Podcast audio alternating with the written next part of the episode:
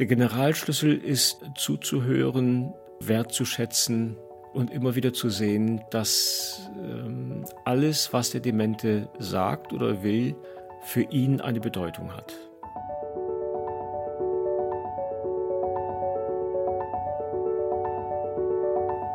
Der Flügelverleih. Mit diesem Podcast kommst du an.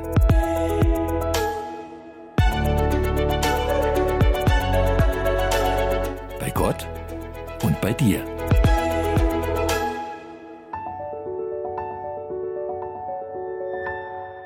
Rund 1,5 Millionen Menschen in Deutschland sind an Demenz erkrankt. Und ich glaube, mittlerweile kennt jeder jemanden, auf die oder den diese Diagnose zutrifft. Demenz macht uns Angst, denn sie stellt alle, die damit zu tun haben, vor große Herausforderungen. Die Angehörigen und Freunde, das Pflegepersonal, sofern der demente Mensch in einer Pflegeeinrichtung ist, und am allermeisten natürlich den Patienten selbst. Demenz, das gebe ich zu, das ist kein Thema, mit dem man sich gern auseinandersetzt, aber es ist auf jeden Fall eines, mit dem man über kurz oder lang in irgendeiner Weise konfrontiert wird. Und darum lasst uns darüber sprechen. Im Flügelverleih ist heute ein Mann zu Gast, der sich mit den vielen verschiedenen Aspekten einer Demenzerkrankung ausführlich auseinandergesetzt und nun ein ganz einzigartiges Buch vorgelegt hat. Denn darin werden nicht nur gut gebündelt und leicht verständlich wichtige Informationen über das Krankheitsbild vermittelt, sondern auch Hilfen, wie man einen dementen Menschen sein inneres Zuhause, seine geistliche Heimat möglichst lange erhalten kann.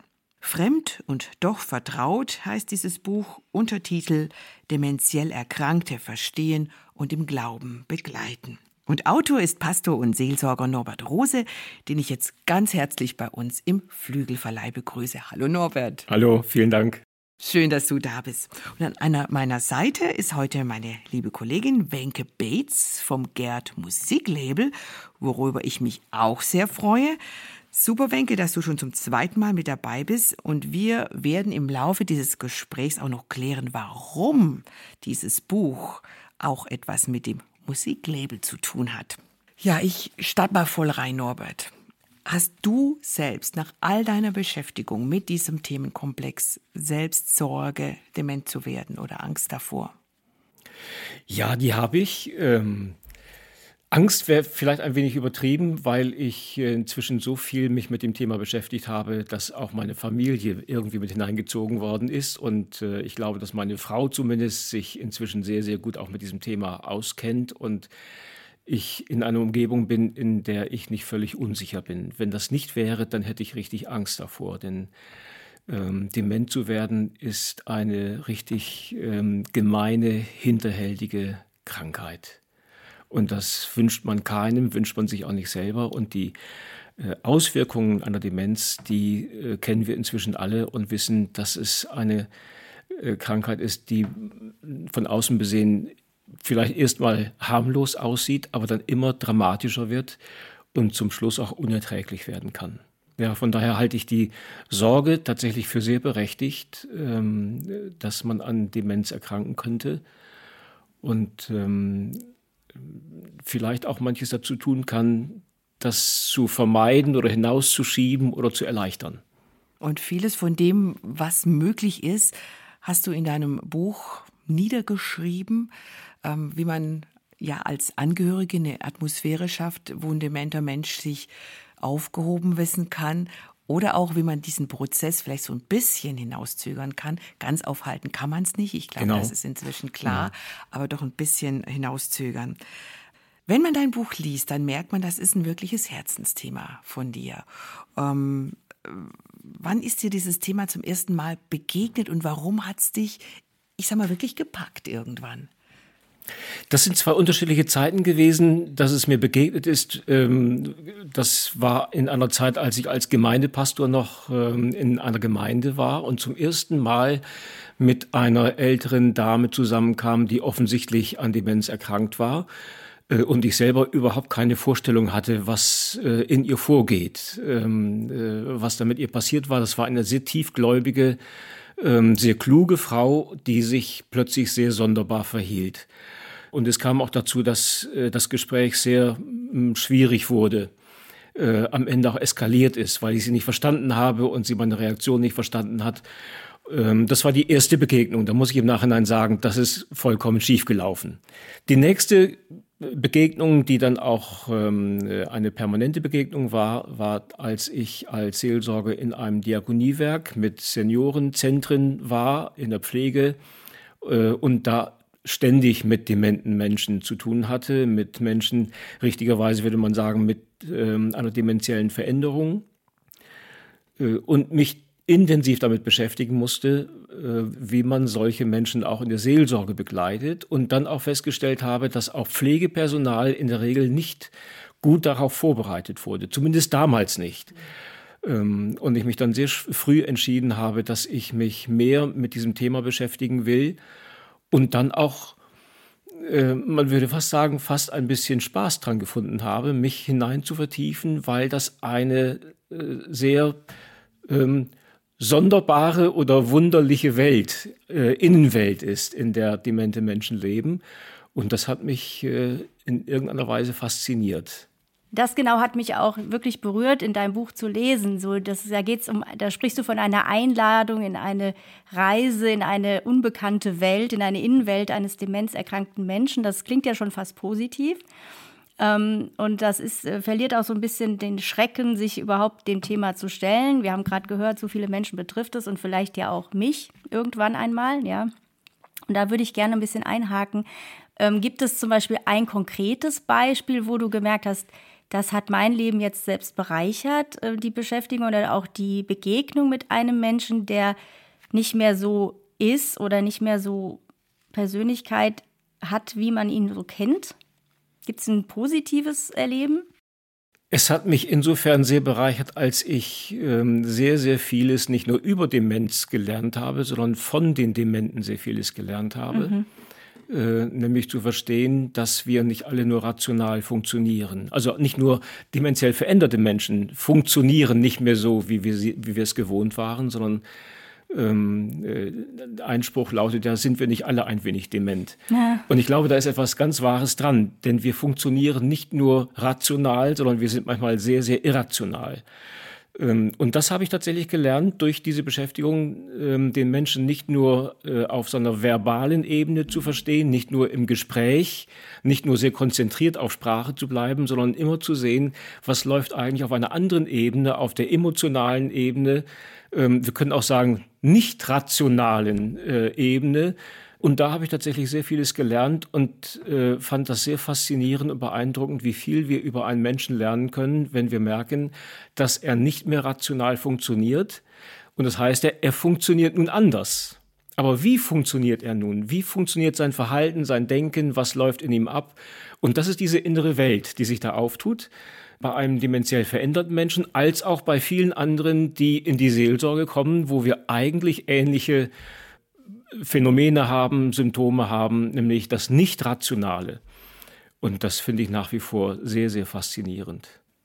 Du hast dich ja im Lauf deines Lebens neben deiner Arbeit als Gemeindepastor immer noch fortgebildet in diesem Bereich, biblisch-therapeutische Seelsorge, dann auch ein Masterstudium in Psychologie und Religion absolviert, hast Kurse über den Umgang mit dementiell erkrankten Menschen belegt. Also es hat dich immer mehr begleitet und dich immer mehr, ich nenne es immer gern, in dieses Paralleluniversum von dementen Menschen reingezogen. Ähm, es gibt einen Satz in deinem Buch, ähm, den ich, äh, der sehr klar ist und den ich äh, so als herausstechend empfand, vor allem weil ich selbst äh, mit einer dementen Mutter jahrelang äh, ja zu tun hatte. Wir lebten nicht mehr zusammen, aber ich habe sie natürlich oft besucht. Du schreibst, äh, dass es im Umgang mit dementen Menschen eigentlich nur eine einzige Regel gibt, die man beherzigen sollte. Und die heißt, der Demente hat immer Recht. Wie kommst du da drauf? Das hat verschiedene Ebenen. Einmal, ähm, dass es völlig sinnlos eigentlich ist, einem, einem dementen Menschen zu widersprechen. Ähm, äh, ein dementer Mensch ähm, äh, versucht ja seine, äh, seine Würde zu bewahren. Ein dementer Mensch äh, spürt, dass irgendetwas nicht stimmt. Ähm, spürt, dass er sein bisheriges Leben, sein Denken, sein Verhalten nicht mehr so steuern kann, auch seine Impulse nicht steuern kann, sich nicht erinnern kann, äh, manche Gedanken nicht mehr richtig formulieren kann. Und das löst natürlich etwas aus, äh, bei dem einen mehr und bei dem anderen weniger. Aber jemand, der eigentlich sehr rational gelebt hat, äh, auch mit Sprache umgehen konnte und plötzlich merkt, ich kriege meine Formulierung nicht mehr zusammen, ich kann nicht mehr sagen, was ich sagen möchte oder ich kann mich nicht mehr an bestimmte Dinge erinnern und merke, wie mir irgendwie meine Gedanken äh, zerrinnen, zerfasern. Und ein dementer Mensch sagt ja nicht, das ist jetzt immer so, sondern er spürt, dass in ihm Veränderungen vorgehen und diese Veränderungen sind sehr, sehr massiv und nehmen zu und ihn, ihn dann noch zu kritisieren oder ihm zu widersprechen, zu korrigieren, ihm immer wieder zu zeigen, was du sagst, ist falsch äh, oder ähm, deine Erinnerungen stimmen nicht, es war ganz anders. Ähm, äh, das ist noch eine zusätzliche Last. Und diese Last kann man einem dementen Menschen ersparen, indem man äh, zur Kenntnis nimmt, dass er vielleicht auf der ähm, äh, verbalen Ebene, auf der rationalen Ebene irgendein Unsinn gerade zusammenschustert, aber dass er auf einer anderen, auf einer emotionalen Ebene einen Grund hat, das zu sagen, irgendeinen Impuls hat, etwas auszudrücken, irgendetwas formulieren will, das sachlich vielleicht vollkommen falsch ist. Nur es hilft ihm nicht und mir auch nicht, ihm zu widersprechen, sondern es hilft beiden, äh, ihm eine Wertschätzung zu geben für das, was er ähm, was er möchte, was sein Impuls ist und ihn darin zu unterstützen, dass er seine würde behält, dass er nicht das Gefühl hat, das Gesicht zu verlieren, sich zu blamieren, sondern in einer, in einer guten Gemeinschaft zu sein, wo er merkt, ich darf auch alles falsch machen und trotzdem bin ich ich und ich behalte meinen Wert und meine Würde. Ähm, und ich glaube, dass das etwas vom Wichtigsten ist, was man einem Dementen geben kann. Und darum gilt dieser Satz äh, prinzipiell, der Demente hat immer Recht. Und es wäre meine Aufgabe herauszufinden, auf welcher Ebene hat er nun Recht. Ja. Da würde ich gerne mal einhaken. Was äh, würden Sie jetzt einem Menschen sagen, der auf der anderen Seite steht, also der Verständnis aufbringt für den dementen Angehörigen? Vielleicht ist das wirklich ein nahestehender Verwandter, nicht eine Patientin im Pflegeheim, die man betreut, weil man dafür vielleicht auch bezahlt wird oder auch, also ne, aus, aus beruflichen Gründen, sage mhm. ich mal. Oder wenn das eben jetzt die Mutter oder der Vater ist, wenn man eben diese innere Bindung hat und ähm, wie würden Sie Menschen helfen, die da versuchen, einen Abstand zu kriegen, ich sage es jetzt mal ganz äh, platt, ähm, Dinge vielleicht auch nicht persönlich zu nehmen, die dann kommen, vielleicht Anmerkungen oder auch das ganze Bereich von ich werde nicht mehr erkannt, obwohl man sich sehr nahe stand. Wie würden Sie auf so einer persönlichen Ebene da helfen können? Gibt es da einen Rat oder vielleicht auch einen seelsorgerlichen Rat? Ja, das ist kein leichter Rat, denn äh, wenn eine Demenz erst einmal diagnostiziert ist und es ziemlich eindeutig ist, dass es ähm, ein äh, zunehmender Prozess ist, dann würde ich den gesunden Angehörigen raten, ähm, äh, versuch solange es geht, ähm, dich auf diesen Abschied einzustellen, mhm. dass der Mensch, den du kanntest, langsam vor deinen Augen als Persönlichkeit äh, mhm. abnimmt und verschwindet oder sich vollkommen verändert. Mhm. Das ist die eine Ebene, dass ich äh, wissen muss, dass es nicht einfach nur irgendwie einmal Höhen und Tiefen gibt und äh, äh dann irgendwann auch wieder gut wird, sondern in einer äh, Demenzerkrankung wird es in aller Regel, wenn es um eine Alzheimer-Demenz geht, nicht wieder gut. Mhm. Das steht auch im Buch drin, ne? Ja, und ja. Ähm, wenn wir einen Menschen vor uns haben, der an, einer Krebserkrankung leidet, dann mhm. stellen wir uns darauf ein, dass es ein langer Weg werden könnte. Aber wir können mit ihm noch relativ lang no, ganz normal kommunizieren. Bei einer Demenz funktioniert das nicht mehr. Und ich muss wissen, dieser Mensch wird nach und nach vor meinen Augen verschwinden und ich sollte die Zeit möglichst nutzen, mich langsam auch auf diesen Abschied vorzubereiten, um ihn dann in einer ganz anderen Weise gut begleiten zu können. Mhm äh, diesen Weg auch erleichtern zu können durch ein anderes Verhalten. Ähm, und das ist der zweite Rat. Als Angehöriger muss ich wirklich mich in diese andere Welt hineinversetzen, die sich äh, wirklich verändert und auch eine ganz andere Kommunikation braucht als diese gewohnte ähm, äh, rationale, vernünftige, klare Kommunikation, die wir einmal gelernt haben. Wir haben es ja in der Schule gelernt, dass wir uns klar und deutlich ausdrücken und erwarten vom anderen, dass er das auch tut. Nur bei einer Demenz funktioniert es nicht mehr. Also ich kann das im Grunde alles nur eins zu eins bestätigen, was du sagst. Ähm, wir haben das erlebt als Familie, vorher schon angedeutet mit meiner Mutter, die mit 96 letztes Jahr verstorben ist, die letzten sechs Jahre doch wirklich sehr stark dement war, weit weg, sich auch nicht erinnern konnte, je verheiratet gewesen zu sein, Kinder gehabt zu haben. Ich war jedes Mal jemand anderen, jemand anderes, äh, wenn ich sie besucht habe, mal eine Schulkameradin, mal wusste sie gar nicht, wie sie mich einordnen soll. Und wir hatten diese Zeit, wir wussten, dass das kommen wird und trotzdem diesen Satz von vorher, der Dement hat immer recht, das hat lange gebraucht, bis ich das kapiert habe. Ich habe am Anfang tatsächlich immer widersprochen und sagte, nee, Mama, das ist doch so und so. Bis ich irgendwann gecheckt habe, es hat überhaupt keinen Sinn zu widersprechen. Und es macht sie traurig mhm. oder unsicher, genau das, was du sagtest. Für mich war immer so ein gewisser Konflikt und ich habe das auch bei anderen Christen gemerkt, darum möchte ich das mal äh, ansprechen es gibt ja viele Aussagen von Dementen, die offensichtlich nicht der Wahrheit entsprechen. Mhm. Ähm, meine Mutter hat sich gern in irgendwas reingesteigert. Die hatte dann so eine Gedankenschleife und ich sollte dann irgendwas machen, irgendwas für sie erledigen. Ich habe dann immer gesagt, nee, das geht aus dem und dem Grund nicht. Und sie wurde dann fast äh, böse auf mich, dass, dass ich es nicht gemacht habe. Ich bin dann einfach manchmal aus dem Zimmer gegangen, ein paar Minuten, bin wieder reingekommen und habe gesagt, ich hätte es erledigt was natürlich nicht der Wahrheit entsprach. Aber sie war dann beruhigt. Ich habe das einfach gesagt, um des lieben Friedens willen. Aber man kommt schon so ein bisschen in, in den Konflikt, weil man ja im Grunde lügt. Das ist jetzt wahrscheinlich eher für Christen ein Problem. Wie würdest du sowas einschätzen, mal aus deiner Erfahrung als, als Seelsorger und Pastor raus? Ja, ich kann das bestätigen. Das ist ein, ein sehr übles Gefühl, das man da hat als gesunder Angehöriger, dass man plötzlich in einer Situation äh, selbst äh, Dinge sagt, die nicht äh, stimmen. Dass man versucht, sich aus einer Situation herauszuwinden und dann manchmal keine andere Möglichkeit mehr sieht, als da etwas zu sagen, was nicht stimmt. Man kann das als Lüge bezeichnen, wir empfinden das auch so, aber es ist keine Lüge, sondern ähm, es gibt eine schöne Formulierung, in den Schuhen des anderen zu tanzen. Mhm. Ja, in den Schuhen des Dementen zu tanzen. Das heißt, äh, ich bewege mich jetzt in seiner Welt, nicht mehr in der, der Welt, die mich jetzt umgibt oder in meiner eigenen Welt, sondern ich versuche mich hineinzuversetzen in seine Welt und so mit ihm zu sprechen, mich so zu verhalten, dass ich ähm, äh, auch auf seiner Ebene mit ihm kommunizieren kann.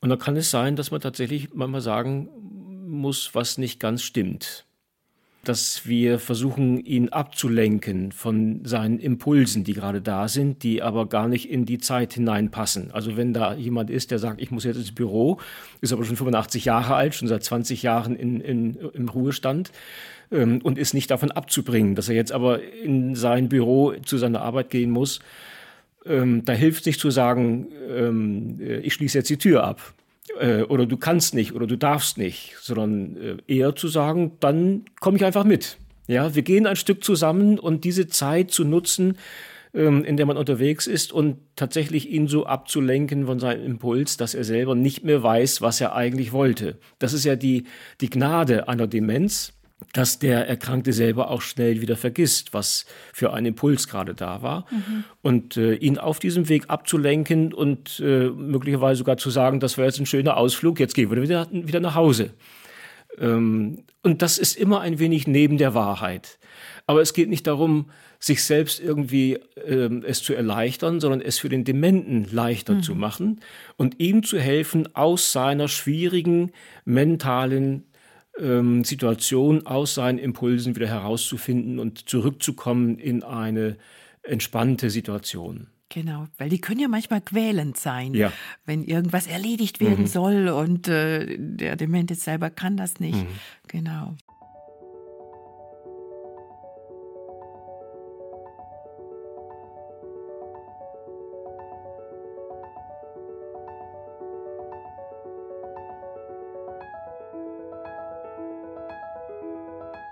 Ich finde das so wunderbar, wie du da diese Brücke eben schlägst von dem Gesunden zu dem an Demenz Erkrankten auf eine Art und Weise, die jetzt äh, gut verständlich ist und wo eine ganze Menge Herzenswärme rüberkommt in jeder Seite des Buches. Sowohl medizinische Fach Sachkenntnis und Fachkenntnis, aber eben auch diese Empathie und eben auch, wir haben es sogar im Untertitel stehen, äh, im Glauben begleiten, dementiell erkrankt im Glauben begleiten. Inwiefern ist der Trost, den du im christlichen Glauben vielleicht auch selber erfährst, in deinem Alltag als Gesunder, inwiefern ist dieser Trost und dieser Kraft, diese Kraft des Glaubens oder die Beziehung zu Jesus ähm, übertragbar bei einem Besuch äh, vielleicht sogar oder in einem Gespräch oder in einer Begegnung mit einem dementiell Erkrankten? Kannst du uns zu dem Aspekt äh, etwas sagen? Ich weiß, da steht eine Menge im Buch drin, auch konkrete Vorschläge, aber mich würde interessieren, warum das für dich so ein Anliegen ist, das öffentlich zu machen, wie man Gottesdienste feiern kann gemeinsam oder wie man eine Begegnung auch mit Gott haben kann.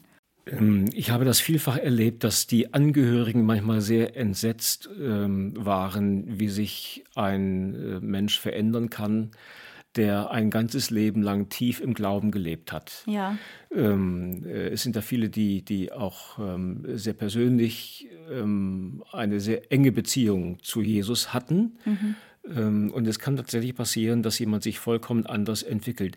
Ich muss auch sagen, es muss nicht passieren. Nicht, dass wir das zur Regel machen und sagen würden, mhm. äh, alle Menschen, die an Demenz erkrankt werden, werden einen ganz schrecklichen Verlauf nehmen. Ja. Ähm, nur wenn es dann passiert, dass ein Mensch, der ein Leben lang mit Jesus gelebt hat, in der Familie auch äh, klare Formen hatte, wie sie äh, als ähm, äh, Christen zusammengelebt haben, äh, und plötzlich sich ganz anders verhält, möglicherweise sogar dem Glauben widerspricht oder, oder ähm, äh, Dinge tut und Dinge sagt, die überhaupt nicht vereinbar sind mit dem Glauben an Jesus. Ähm, das ist für die Angehörigen sehr, sehr schwer zu verstehen oder auszuhalten, weil sie nicht wissen, was das jetzt für eine Konsequenz haben könnte. Denn manche ähm, haben mir in Gesprächen gesagt, ähm, jetzt zeigt er mir sein wahres Gesicht. Ja, und dieser Gedanke, der ähm, äh, Erkrankte könnte ein Leben lang nur etwas gespielt haben, was nicht echt war. Es könnte sein, dass er immer fromm geredet hat, in der Gemeinde war, ähm, aber in Wirklichkeit eine, eine ganz andere Haltung dahinter war. Und ähm, äh, dieser Verdacht, in der Demenz könnte diese andere Haltung zum Vorschein kommen und das könnte die, das wahre Gesicht zeigen. Das ist ein riesengroßer Irrtum.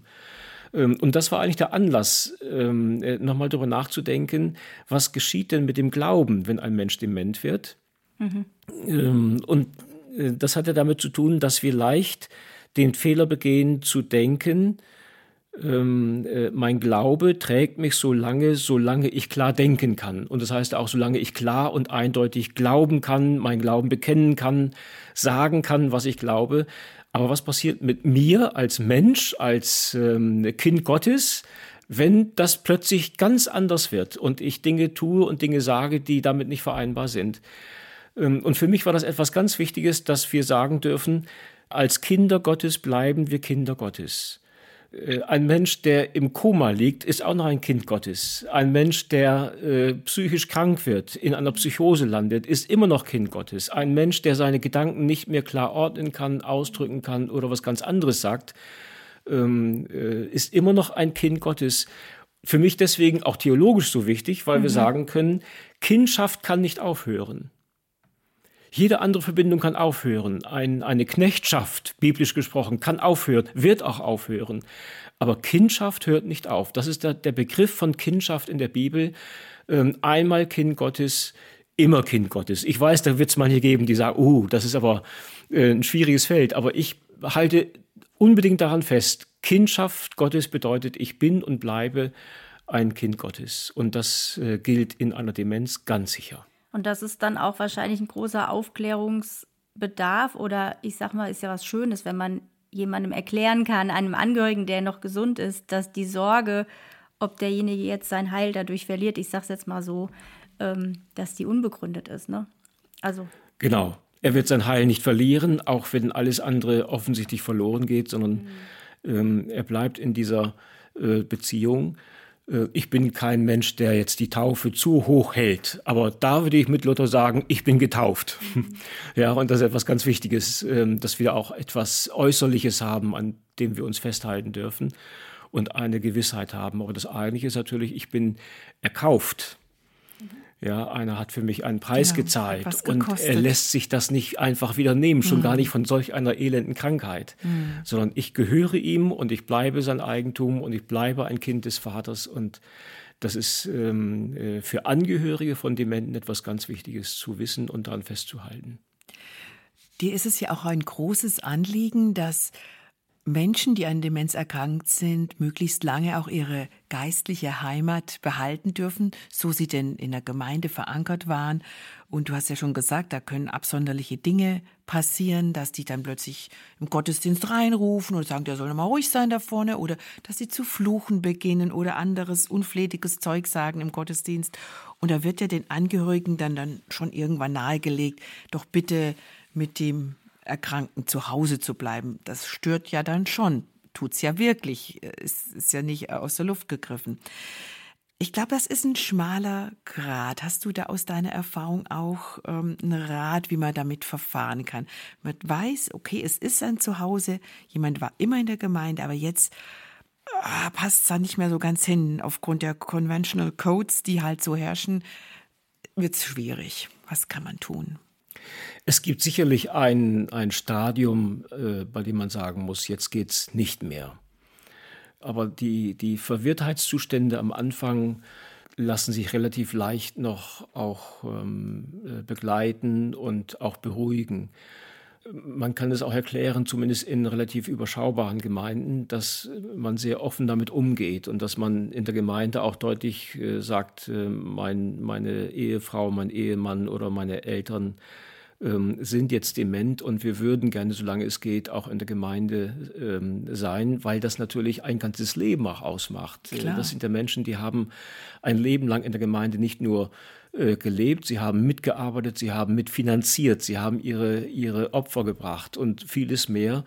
Und dann plötzlich zu sagen, äh, bleibt lieber mit eurem äh, Vater, Mutter äh, zu Hause, weil ihr den, den ganzen Ablauf stört. Das bedeutet ja nicht nur für den Dementen selber, sondern auch für die Angehörigen, dass sie mehr und mehr komplett verdrängt werden von jedem öffentlichen Leben. Denn in der Öffentlichkeit ist es schon schwierig genug, mit einem Dementen unterwegs zu sein. In einem Restaurant, in einem Café zu sitzen, in ein Theater zu gehen, vielleicht in einem Konzert zu sein. Das äh, funktioniert so ohne weiteres nicht mehr. Ähm, da gibt es inzwischen auch ähm, Häuser, die das extra möglich machen. Also auch ein Theaterstück oder eine Oper oder ein Konzert für Demente. In der Gemeinde, wenn, wenn es eine größere Gemeinde ist, würde ich sehr wünschen, dass es da auch einen Raum gibt für Demente, den man extra schaffen könnte. Fast als ein missionarisches Angebot, nämlich äh, wir laden ein zu einem Gottesdienst äh, für Demente und mit Dementen um dann zu sehen, wie viel halten wir da aus, wie viel können wir ertragen. Und dann ist es auch wirklich nicht schlimm, wenn dann einer aufsteht mitten im, im, in der Predigt und sagt, äh, so wie ich es oft erlebt habe, von einer älteren Schwester, die sagt immer, Schluss jetzt. Für sie war es genug. War's genug. Äh, das konnte auch schon nach zwei Minuten sein, weil sie kein Zeitgefühl hatte, aber irgendwie den Eindruck hatte, ähm, ich will jetzt nicht mehr hier sitzen. Ja. Ähm, äh, und solche Dinge passieren dann. Oder wenn man äh, eine gemeinsame Mahlfeier veranstaltet und anbietet und ähm, äh, der Wein plötzlich nicht schmeckt oder der Traubensaft äh, oder sie nicht wissen, was fange ich jetzt mit diesem Brot an und ratlos ähm, da vor einem stehen oder sitzen und man tatsächlich erklären muss, sie dürfen jetzt das Brot nehmen und sie dürfen äh, den Wein nehmen und nochmal ergänzt, das ist der Leib Christi, das ist das Blut Christi ähm, äh, und noch einmal zu vermitteln. Aber es braucht viel Zeit. Und Geduld. Und Geduld, ja. Und wenn es ähm, äh, eine, eine sehr offene Gemeinde ist, ähm, äh, mit auch vielen Gästen, dann muss man jedes Mal noch einmal sehen, wie weit äh, funktioniert das mit dementen äh, Anwesenden. Du, du hast das ja schon oft gemacht und arbeitest viel mit dementen Menschen, bietest das an, gottesdienstliche Feiern, Andachten. Ich muss mal so ganz ehrlich fragen, hast du nicht manchmal auch den Eindruck, dass das so ein bisschen vergebliche Liebesmüh ist, weil dann äh, zumindest im fortgeschrittenen Stadium bei den Dementen nichts mehr anzukommen scheint. Also ich habe zum Beispiel das neulich auch im im Pflegeheim miterlebt, wo eine gottesdienstliche Feier war und ich würde mal sagen, zwei Drittel der Anwesenden saßen da mit geschlossenen Augen und hängendem Kopf und ich habe mir schon gedacht, warum gibt sich die Frau so viel Mühe? Die, die kriegen das doch gar nicht mehr mit und habe mich gleichzeitig so ein bisschen selber äh, geschämt für diese Gedanken. Ja, also wenn du sagst, zwei Drittel hängen, sitzen da mit hängenden Köpfen und ein Drittel ist vielleicht da, die etwas hören und vielleicht mitnehmen und irgendwie berührt werden von dem, was wir im Gottesdienst tun, da würde ich sagen, das ist eine enorm hohe Auswahl. Denn äh, auch in einem äh, Gottesdienst mit äh, gesunden Menschen ähm, äh, sind da vielleicht zwei Drittel oder mehr, die nicht wirklich zuhören. Ähm, die lassen zwar die Köpfe nicht hängen, aber äh, ähm, sind ab. vielleicht mit ihren Köpfen ganz woanders. Ja, ja. Und das ist in Ordnung, äh, wenn da äh, ein, ein ähm, dementer Mensch sitzt, der nicht wirklich folgen kann, was ja eher die Regel ist, dass er nicht folgen kann, dass es in einem dementen Gottesdienst auch nicht darum geht, noch einmal etwas Neues zu vermitteln, Erkenntnisse zu äh, vermitteln, sondern Altes abzurufen, Altes zu reaktivieren, mit äh, Liedern, die bekannt sind, äh, die auch die dementen Menschen mitsingen können. Ähm, äh, da, da, muss man nur anfangen zu singen und schon singen sie mit, äh, selbst wenn sie ihren eigenen Namen nicht mehr kennen. Äh, aber plötzlich fangen sie an, alle Strophen mitzusingen, ähm, äh, weil da etwas Altes in ihnen reaktiviert wird. Und das finde ich etwas vom Schönsten, was man machen kann, nämlich einen dementen Menschen in die Welt wieder zurückzuführen, die er auch wirklich kennt, wo er sich zu Hause fühlt, wo er sich wohlfühlt, geborgen fühlt und das kann in solch einem Gottesdienst tatsächlich geschehen. Mit Texten, die bekannt sind, Psalm 23, vielleicht ein, ein Lied aus Kindertagen, ähm, äh, alte Heilslieder, alte Choräle, ohne eine Erkenntnis vermitteln zu wollen. Nicht neue Erkenntnisse, sondern alte Erkenntnisse, mhm. alte Gewissheiten zu reaktivieren. Mhm. Also eine innere Heimat wieder genau. in die innere Heimat zurückführen. Mhm. Und ich glaube, es ist ja auch, was wir am Anfang auch schon erwähnt haben oder was du erwähnt hattest, dass äh, der Mensch ja sich schleichend so verabschiedet oder in seine Welt vielleicht zurückzieht. Man weiß ja letztlich nicht, ähm, nur weil der Kopf hängt, ähm, ob das Herz noch was aufnimmt oder wenn das Hirn vielleicht sich schleichend äh, ver, ver, ver, verkürzt oder zurückzieht, ob das Herz nicht doch noch ähm, was empfängt, was da eben nicht signalisiert wird. Ne? Also das würde ich, davon würde ich schon ausgehen, gerade bei Musik, dass was ankommt, ähm, ob das Melodie ist, ob das Botschaft ist, ob das Text ist. Und da bin ich auch sehr froh, dass wir hier so ein Gesamtpaket äh, haben. Also es gibt nicht nur das Buch, es gibt auch eine CD, aber natürlich auch für die digitalen ähm, affinen Menschen ähm, auf, als Streaming- und Download-Möglichkeit mit eben genau zwölf Titeln, die sehr bekannt sind. Zwei Wortbeiträge, Psalm 23 und das Vaterunser und eben zehn bekannte Choräle. Wie kam es denn zu dieser Liedauswahl? Das sind Lieder, die eigentlich allgemein bekannt sind. Jeder, der in seinem Leben äh, regelmäßig oder auch unregelmäßig äh, Kirchgänger war, wird diese Lieder kennen. Mhm. Sehr schön. Ähm, äh, und wird auch die Gestaltung der Lieder kennen, nämlich äh, eine, eine chorische Musik, äh, sehr, sehr schön eingespielt und gesungen. Das ist etwas sehr Schönes. Wir haben das selber ausprobiert mit dieser CD mhm. ähm, äh, und können nur sagen, das ist ein Volltreffer geworden. Und die Liedauswahl äh, beschränkt sich auf Lieder, die äh, Menschen kennen, die heute um die 80, 90 Jahre alt sind und in ihrer frühen Zeit mit diesen Liedern äh, aufgewachsen und geprägt worden sind. Ähm, für andere könnten das auch Volkslieder sein. Wer nicht in einer Gemeinde zu Hause war, wer keine christlichen Lieder kennt, der wird vielleicht irgendwelche Volkslieder kennen, aber äh, etwas Altes zu reaktivieren, das ist der eigentliche Gedanke weil nicht nur vom Geistlichen her etwas wieder ähm, lebendig wird, sondern weil dadurch äh, zwischen Herz und Hirn auch mhm. eine Aktivierung entsteht. Mhm. Und für einen dementen Menschen ist es etwas ganz Wesentliches, dass die Nervenzellen einfach aktiviert werden, dass er angeregt wird, ähm, das, was in seinem Gehirn noch funktioniert, auch zu gebrauchen. Und es funktioniert noch sehr, sehr viel.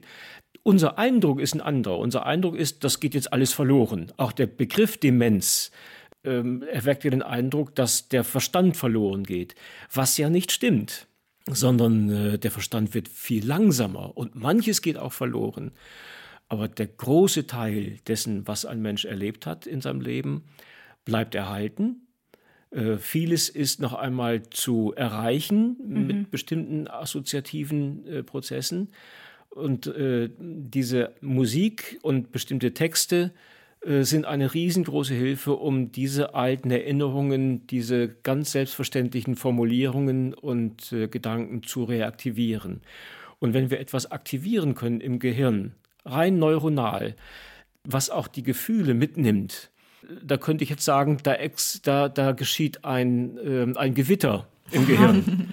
ähm, das ist wie eine Explosion im Gehirn. Plötzlich ähm, sind ganz viele äh, Nerven wieder aktiv, die sonst einfach vor sich hindämmern würden. Und vor sich hindämmern heißt, die irgendwann absterben werden.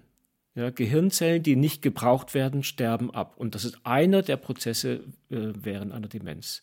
Je mehr wir aktivieren können, auch positiv aktivieren können, desto mehr bleibt länger erhalten. Ja, ich glaube, das wollte ich jetzt auch noch mal gerade fragen. Also es geht ja auch darum, posit positiv zu aktivieren. Ne? Also äh, ich habe auch jetzt ein Beispiel im, in, meinem, in meinem Kopf, wo ein, ein Mensch, und da schreib, schreiben ja auch mittlerweile viele Autoren drüber aus, aus Betroffenheit, dass der Zweite Weltkrieg im Altenheim momentan oder im Pflegeheim stattfindet. Das wäre eine Aktivierung von negativen Emotionen. Ähm, umso viel wichtiger ist es wahrscheinlich durch Lieder oder durch auch Inhalte, bekannte Inhalte, eben aber positive Emotionen zu wecken. Ne? Weil die Erfahrung zeigt ja, dass gerade auch aus der Kindheit Dinge auf einmal hochkommen, die lange nicht da waren, in der, mhm. in der Familie auch, äh, Gespräche auf einmal entstehen wo man sich fragt, hat derjenige das jetzt erlebt oder ähm, ist das jetzt ein böser Traum? Und mhm. ähm, im schlimmsten Fall kommt man dahin, dass, äh, dass es tatsächlich wahr ist, aber es wurde halt nie thematisiert oder ausgesprochen, verdrängt. Wie kann man da ganz konkret auch beistehen, wenn solche traumatischen Dinge auf einmal hochkommen als, in, in, als Emotion? Ja, ich glaube, das ist ein besonderes Feld, wenn wir an Traumatisierung denken, dass ja die Generationen vor uns noch ganz anders traumatisiert worden sind als wir. Nicht nur was den Zweiten Weltkrieg und das mhm. ganze Umfeld angeht, sondern auch was Prägungen angeht. Das betrifft Menschen, die in der ehemaligen DDR aufgewachsen sind, ganz ähnlich, die mhm. mit vielen Ängsten zu tun hatten.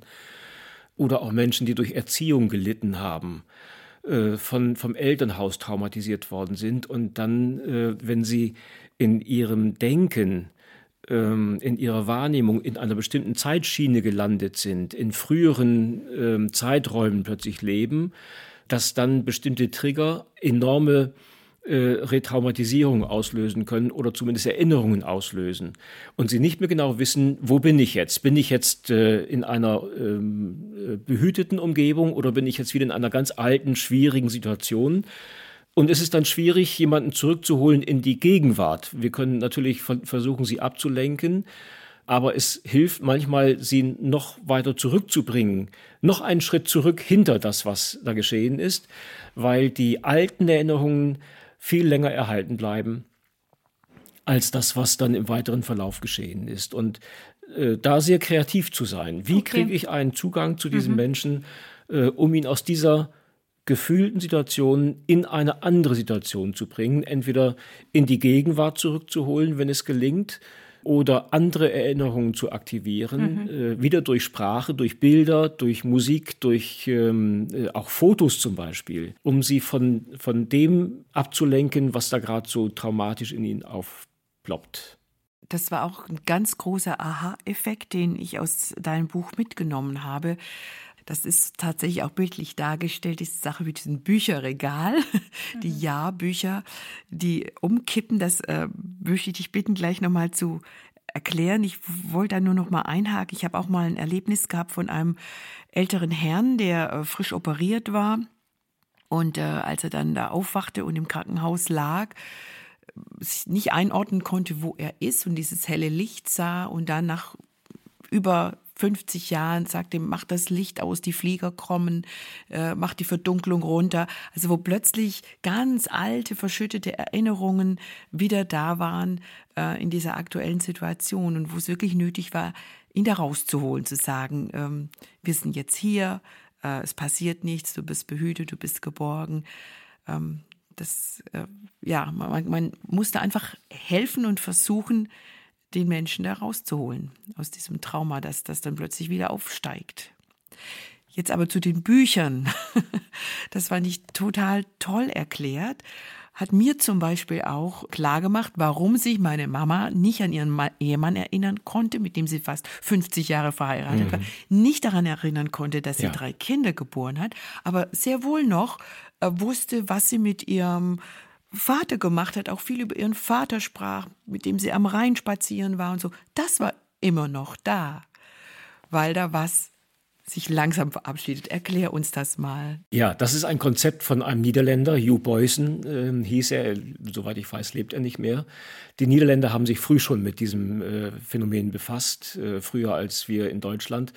Ähm, und, und, dieses äh, Modell von dem Bücherregal ist erstmal nur in Anführungszeichen ein Konzept. Also es ist nicht immer eins zu eins genauso, wie es dargestellt ist, aber es hilft sehr, um zu verstehen, ähm, was während einer Demenz geschieht, nämlich dass am Anfang der Demenz erst einmal der, äh, die Erinnerung an das verloren geht, was gerade eben war. Ähm, es werden keine neuen ähm, Gedächtnisinhalte mehr generiert. Das heißt, was gerade eben war, werde ich nicht mehr wissen. Klassiker, man weiß nicht, was man zu Mittag genau, gegessen hat. Ja, und es wird mir auch nicht wieder einfallen und ich kann einen Dementen auch nicht irgendwie dazu bringen, sich das zu merken, sondern das, was gerade war, geht nicht mehr ins Langzeitgedächtnis und geht verloren. Und dann äh, in den nächsten Schritten gehen langsam die, äh, diese äh, Jahrbücher seines Lebens verloren. Sie kippen um in diesem Bücherregal und zwar etwa nach diesem Verlauf, das, was zuletzt war, geht zuerst verloren.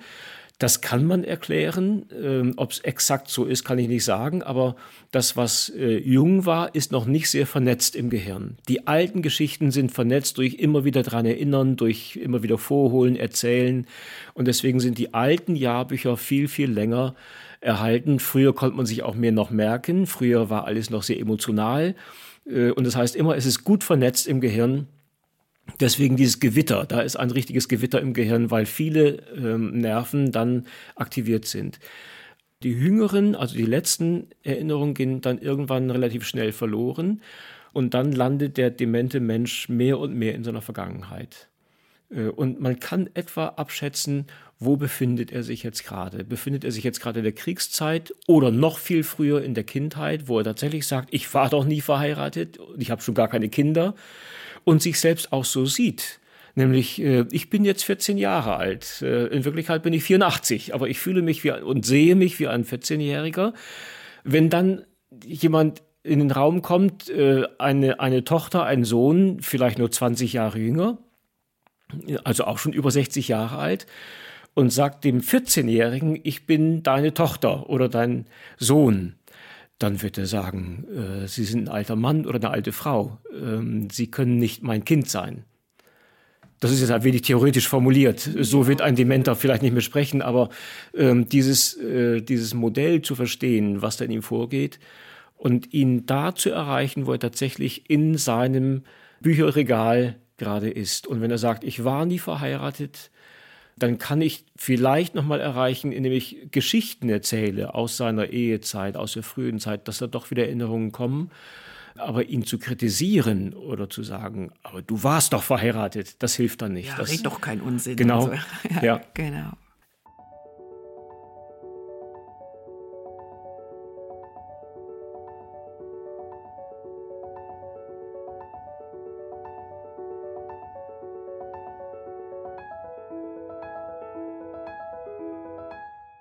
Spannend in dem Zusammenhang, ähm, ich gehe nochmal auf den ersten Teil deines Buches zurück, äh, ist ohne dass wir jetzt alles genau erklären, wen das interessiert, der soll das nachlesen. Es ist sehr äh, nachvollziehbar und leicht verständlich geschrieben.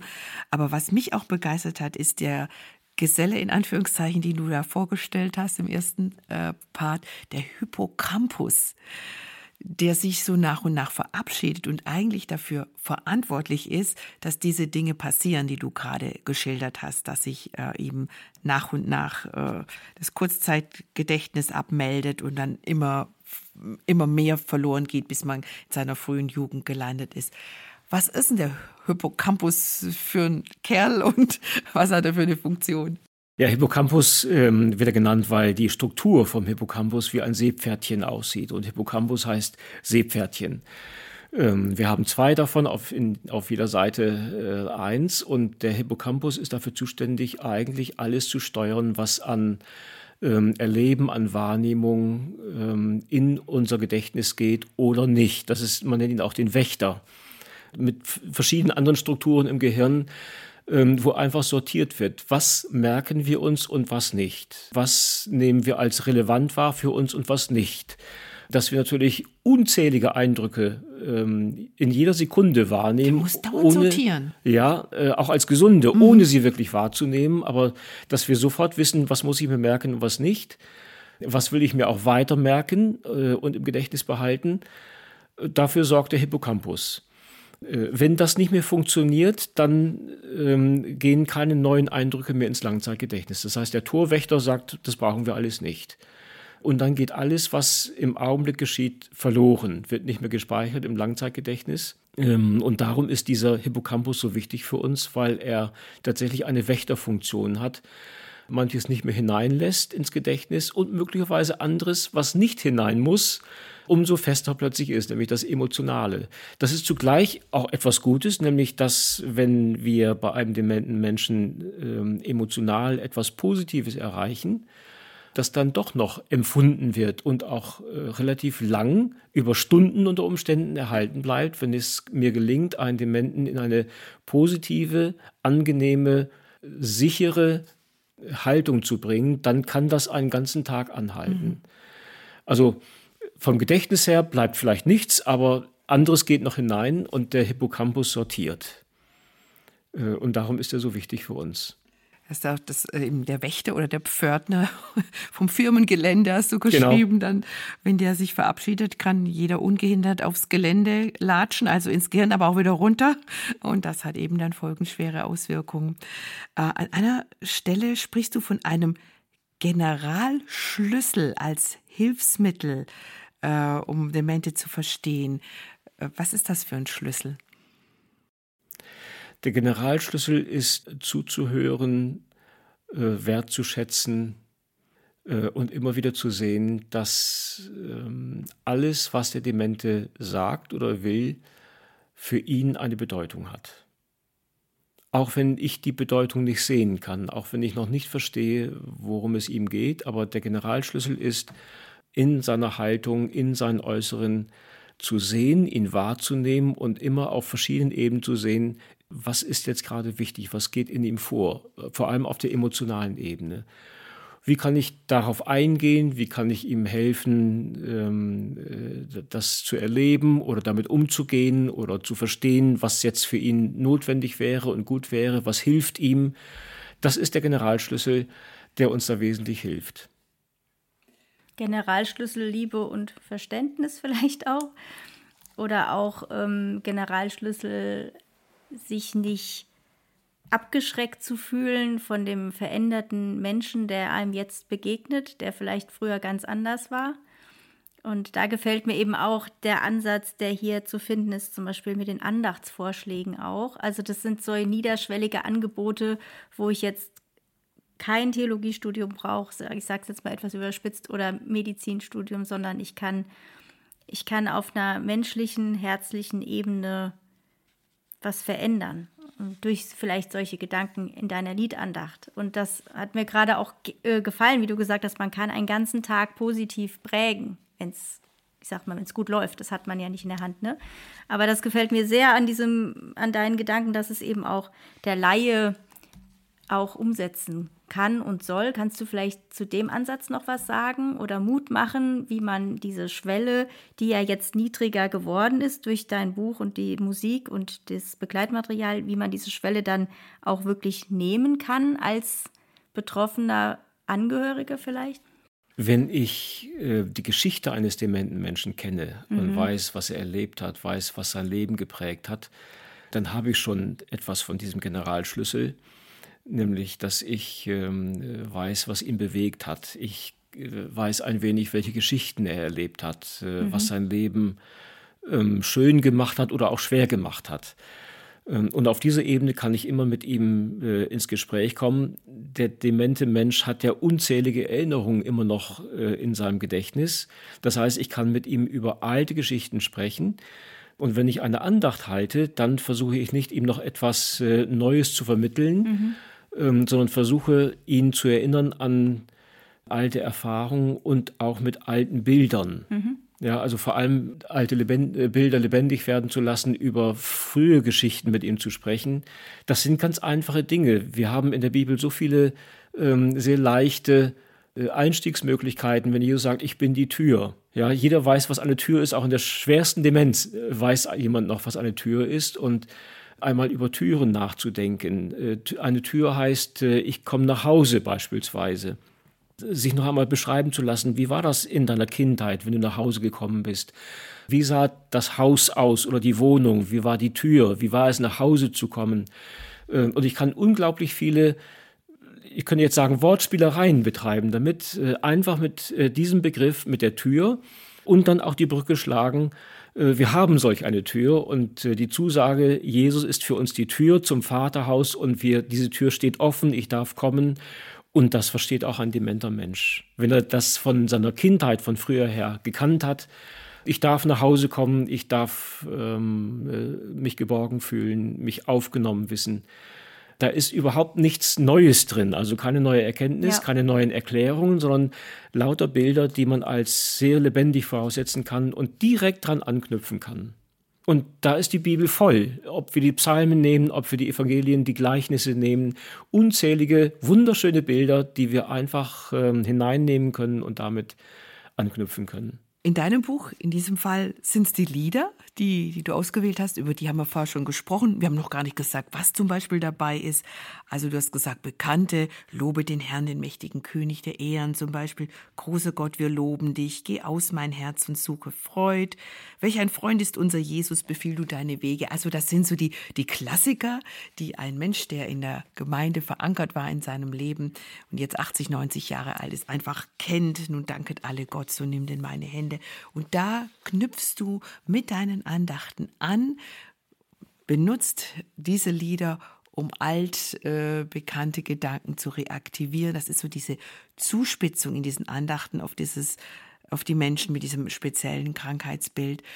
Vielleicht magst du mal eins noch rausgreifen von, von diesen Liedern, nur so beispielhaft, wie du das dann machst darüber eine Andacht zu halten, damit ein dementer Mensch vielleicht, wenn es gut läuft, dann noch was äh, reaktiviert bekommt. Der eine Zugang zu diesen Liedern war, dass jedes Lied auch eine Geschichte hat. Also auch da geht es wieder um Geschichten, dass äh, sich da niemand an einen Schreibtisch gesetzt hat und gesagt hat, ich äh, will mal ein Lied komponieren mhm. oder dichten, sondern dass fast alle Lieder eine auch persönliche Geschichte haben, ähm, die der ähm, Autor äh, erlebt hat. Und das ist schon mal eines, dass, ähm, äh, dass Menschen mit hineingenommen werden in die Geschichte von anderen, äh, die vielleicht Ähnliches erlebt haben. Und diese Lieder dann manchmal verknüpft sind mit bestimmten Situationen, die leicht nachzuvollziehen sind. Also wieder, ich erzähle Geschichten. Ich definiere nicht etwas, ich mache keine äh, dogmatische Auslegung, sondern ich versuche immer Geschichten zu erzählen, was mich persönlich sehr berührt hat, was auch zu dieser Generation gehört, nämlich äh, Nun danket alle Gott.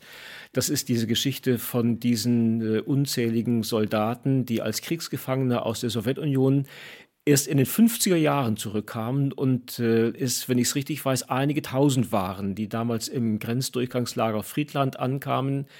Die Angehörigen standen da und haben sie erwartet. Dann kamen diese Busse und ähm, die Situation zu, vor sich zu sehen, das kennen ja die Menschen noch, die heute dement sind, äh, können sich zumindest vorstellen. Und diese vielen ausgemergelten, zum Teil sehr kranken, sehr abgemagerten ähm, Kriegsgefangenen zu sehen und nicht zu wissen, wie begegnen wir uns jetzt. Das ist ja eine ganz beklemmende Situation. Äh, das sind Kinder, die haben ihr, ihre Väter noch nie gesehen und jetzt sollen sie irgendwie darauf zugehen. Umgekehrt die äh, Soldaten, die nicht wussten, wie treffen wir unsere Familien an? Sind die überhaupt da, wenn wir kommen? Und stehen da, und diese Geschichte hat mich sehr beeindruckt und berührt, ähm, dass dann in diesem großen Pulk von Soldaten einer anstimmt, ohne irgendein Instrument, ohne Orgel, ohne Posaunenchor oder etwas, sondern einfach anstimmt, nun danket alle Gott. Äh, mit Herzen, Mund und Händen. Und plötzlich der nächste einstimmt und noch mehr. Und plötzlich der ganze Pulk, diese ganzen äh, ähm, Soldaten und Kriegsgefangenen aus, wie aus einem Mund diesen Choral singen. Und ich glaube, dass jeder auch der das nicht erlebt hat, das nachvollziehen kann, was da in diesem Augenblick geschehen ist, nämlich äh, eine, eine äh, komplett neue Situation und eine riesengroße Erleichterung und ein Dank, obwohl die Situation so unerträglich eigentlich ist.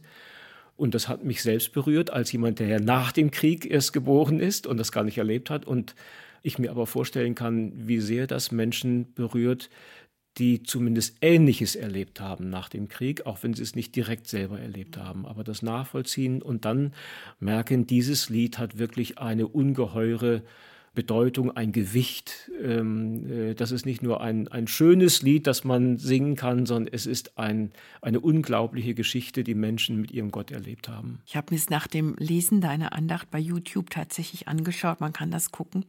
Es war ein Kamerateam schon damals dabei in den 50er Jahren. Ich habe wirklich geweint. Ich habe das, ich kannte, ja. ich kannte die Geschichte vorher nicht. Mhm. Unfassbar berührend.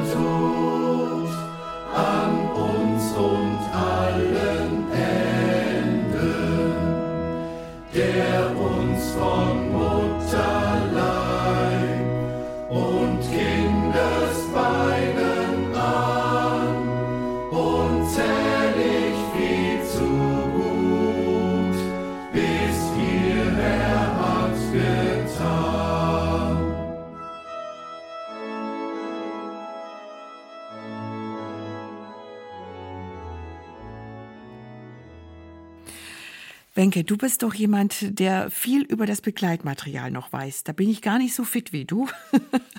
Erzähl doch, was gibt's denn noch alles zu diesem Buch?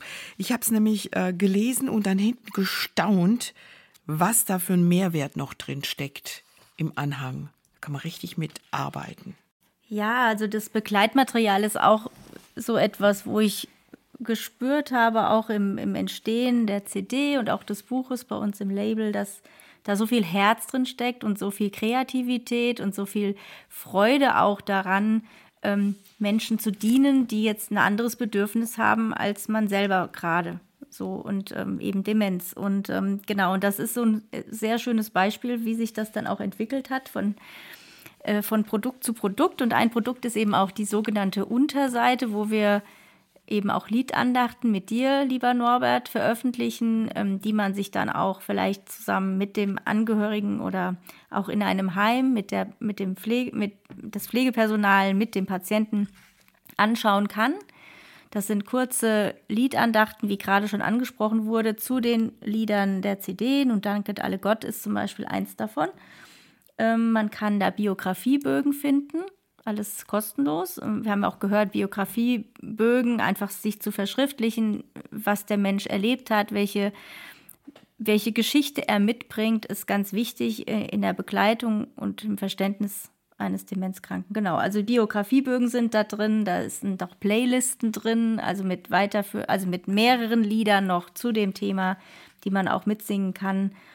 Ja, also wir haben versucht, wirklich eine ganzheitliche Hilfestellung zu geben mit dem Aspekt des christlichen Glaubens. Ja. Hm. Norbert, zum Schluss vielleicht noch für die Menschen, die demenziell Erkrankte pflegen. Das ist kein leichtes Los. Das ist für Richtig. manche ist mhm. das sehr hart, sehr schwer. Trotzdem sagst du, es ist auch eine Chance, das haben wir drüber gesprochen. Ähm, aber ich würde mir wünschen, dass du vielleicht nur irgendwie eine Ermutigung mitgibst für diejenigen, die das Tag für Tag tatsächlich sich dem aussetzen und versuchen, ja, in diesen Schuhen ihres Ehepartners oder ihrer, ihres Eltern, eines der Elternteile zu tanzen. Was kannst du denen noch sagen? Ich glaube, das Wichtigste ist, dass wir ähm, wirklich sehr, sehr, sehr vieles tun können, um einem dementen Menschen sein Leben noch wertvoll ähm, äh, zu erhalten. dass er auch tatsächlich das Gefühl hat, ich bin noch da, ähm, ich bin als Mensch noch da, ich, mir gelingt nicht mehr alles, aber ähm, ich darf noch sein, ich kann vieles noch tun, ich kann mich beteiligen am normalen äh, alltäglichen Leben, auch wenn ich nicht mehr alles richtig mache, aber ich kann als Angehöriger sehr vieles tun, damit es dem dementen Menschen noch relativ lange gut geht, dass es für ihn erträglich bleibt. Ich werde dabei viele Fehler machen. Das ist auch völlig in Ordnung. Wir werden nie alles richtig machen, sondern wir werden immer auch merken, wo etwas falsch war, nicht gelungen ist. Ähm, auch das vergisst der demente Mensch wieder. Das ist ähm, die große Chance, dass da manches schnell überwunden werden kann. Aber je entspannter die Situation im Haushalt ist, desto leichter wird es auch für den Dementen und das heißt auch, desto leichter wird es für mich als Angehörigen. Ja, ich äh, kann sehr viel dafür tun, damit eine Situation entspannt wird. Und ich muss zugleich und ich darf zugleich auch ähm, vielleicht dafür sorgen, dass ich die nötigen Freiräume behalte, dass ich nicht äh, 24 Stunden an sieben Tagen der Woche immer eingespannt bin, äh, sondern mutig zu sein, zu sagen, ich brauche ein paar Stunden in der Woche. Das klingt nach sehr wenig, aber für Angehörige ist es schon sehr viel. Ich, ähm, ich, brauche ein paar Stunden in der Woche, in denen ich auch frei bin von allem und meinen Weg gehen darf und mich erholen darf. Und wenn es nur ein Kaffee trinken ist irgendwo, ähm, aber dass ich nicht permanent eingespannt bin. Und ein Gedanke mit diesem Buch äh, war ja, möglichst vielen auch die, die Angst zu nehmen, sich mit Dementen zu beschäftigen, sondern mhm. äh, zu sagen, ich könnte mir vorstellen, mich damit zu beschäftigen und dann auch in Gemeinden oder in der Nachbarschaft Menschen abzulösen, die äh, einen dementen Menschen begleiten und pflegen und Tag und Nacht für sie da sind. Ich glaube, das ist etwas ganz Wichtiges, dass, dass nicht nur direkt oder indirekt Betroffene sich davon angesprochen fühlen, sondern dass da also ein wenig äh, optimistisch gesagt, ein Heer von Menschen irgendwann da ist, die sich mit ähm, Verläufen von Demenz auskennen und sagen, ich habe Zeit. Und ich will mich gern um Menschen kümmern, die in einer Demenz sind und dafür sorgen, dass da Angehörige ein wenig Luft bekommen. Und wenn man ein bisschen Abstand hat, also keine familiäre oder freundschaftliche Bindung, ist es vielleicht tatsächlich auch noch leichter, weil man sich nicht so sehr verletzt fühlt durch blöde Bemerkungen oder missverstanden oder ja. genau ja. traurig ist, wenn man nicht mehr erkannt wird etc. Ja, und ich glaube, dass wir Chance. wissen müssen, dass wir zunehmend ja Menschen brauchen, jenseits von Pflegeeinrichtungen. Äh, zunehmend Menschen brauchen, die, ähm, die sich damit auskennen, die sich damit beschäftigen und äh, ein wenig verstehen, was geschieht in dem Verlauf dieser Krankheit und sich dann einbringen können und enorm viel Gutes tun können für die, die betroffen sind. Ja, und wenn man das Buch liest, wenn man sich damit auseinandersetzt, äh, hat man ein ganz, ganz gutes Handwerkszeug, um sich damit zu beschäftigen. Demenz ist kein besonders beliebtes Thema, das haben wir gesagt, aber man hat ja schon auch in unserem Gespräch und in vielen Fragen gemerkt, dass da ein enormer Aufklärungs- und Redebedarf ist. Wer sich weiter darüber informieren möchte, dem lege ich das Buch unseres Gastes Norbert Rose wirklich ans Herz. Fremd und doch vertraut dementiell Erkrankte verstehen und im Glauben begleiten.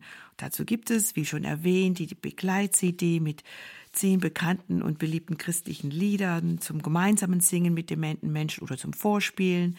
Die dazu passenden Liedandachten sind dann wiederum im Buch enthalten, kann man entweder vorlesen oder eben per äh, QR-Code zu den Videos gelangen. Norbert Rose hat alle Andachten selbst nochmal gehalten und das wurde dann gefilmt, aufgenommen, kann man sich anschauen, wenn man das selber nicht lesen möchte oder vorlesen möchte einem Patienten. Ferner eben gibt es im Anhang die Fragebögen, diverse zur Biografiearbeit, Textblätter mit weiteren Liedern, Textmaterial für die Andachten und gottesdienstliche Feiern und so manches mehr. Also ein richtig dickes, durchdachtes Paket, das dabei helfen soll, demente Menschen zu verstehen und im Glauben zu begleiten. Ein ganz, ganz herzliches Dankeschön an unseren Gast Norbert Rose für die ausführlichen und sehr kompetenten und ja, einfach feinfühligen Antworten zu unseren vielen Fragen. Danke, dass du dir die Zeit genommen hast und bei uns warst und bist. Ich danke euch. Ich war gerne da. Genau, ich fand es mega interessant, sich mit dem Thema zu beschäftigen. Ich glaube, du auch. Ja, doch. Habe auch jetzt wieder einiges gelernt. Genau, ich auch. Gedacht, selbst wenn man das Buch gelesen hat, man lernt immer noch dazu. Auch an alle, die uns zugehört haben und bis hierher dabei geblieben sind, ein ganz dickes Dankeschön und glaubt mir, es war keine verschwendete Zeit. Also selbst wenn du aktuell noch niemanden kennst, der an Demenz erkrankt ist, früher oder später wirst du mit diesem Thema in Berührung kommen und dann ist es einfach gut, vorbereitet zu sein. Wir freuen uns auf die nächste Begegnung mit dir im Flügelverleih, sagen Tschüss für heute und enden wie immer mit einem Gedanken aus dem Buch, über das wir aktuell gesprochen haben. Meine Überzeugung ist, so schreibt Norbert Rose, es gibt keinen größeren Dienst der Gemeinde als den Dienst an den Schwächsten.